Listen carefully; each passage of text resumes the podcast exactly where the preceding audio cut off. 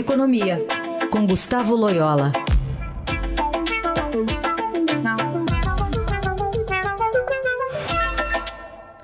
Oi, Loyola, bom dia. Alô, bom dia. Oi, Loyola, bom dia.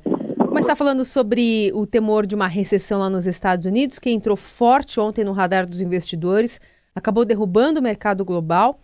E as dúvidas sobre o sucesso nas negociações comerciais entre Estados Unidos e China, né, volta ao radar aqui, após essa trégua anunciada pelos dois países no final de semana.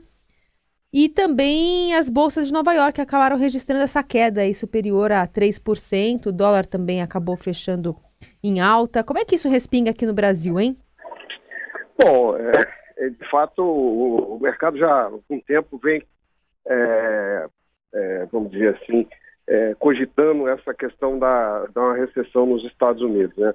É, as bolsas ajustaram muito aí é, em setembro, outubro, a esse ambiente percebido como mais arriscado.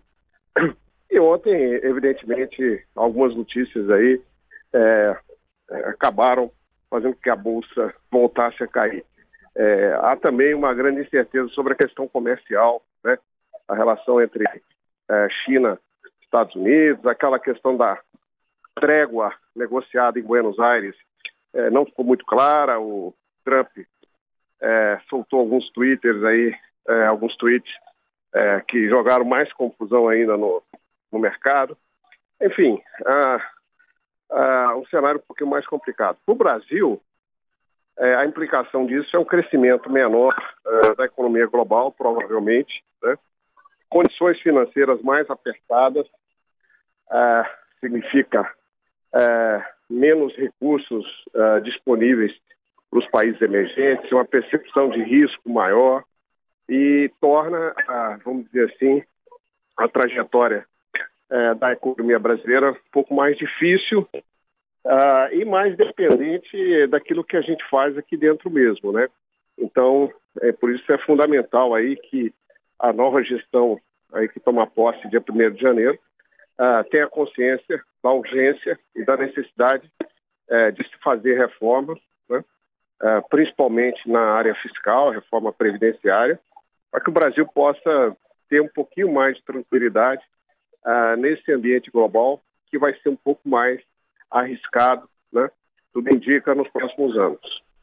Loyola, aproveitando a questão das reformas aí, o governo está anunciando agora uma intenção de o futuro, né? O governo de fatiar a reforma da Previdência, começar pela idade mínima e depois ir para outros pontos, aí não seria muito mais negociação do que uma reforma só? Pois é, Raíssa, o, o, o, governo está tá mais perdido, aparentemente, do que cachorro em mudança, né, em dia de mudança, porque é, a cada momento se ouve um, alguma coisa diferente. Né? Agora vieram com essa, o próprio presidente veio com essa questão da, da, do fatiamento da reforma.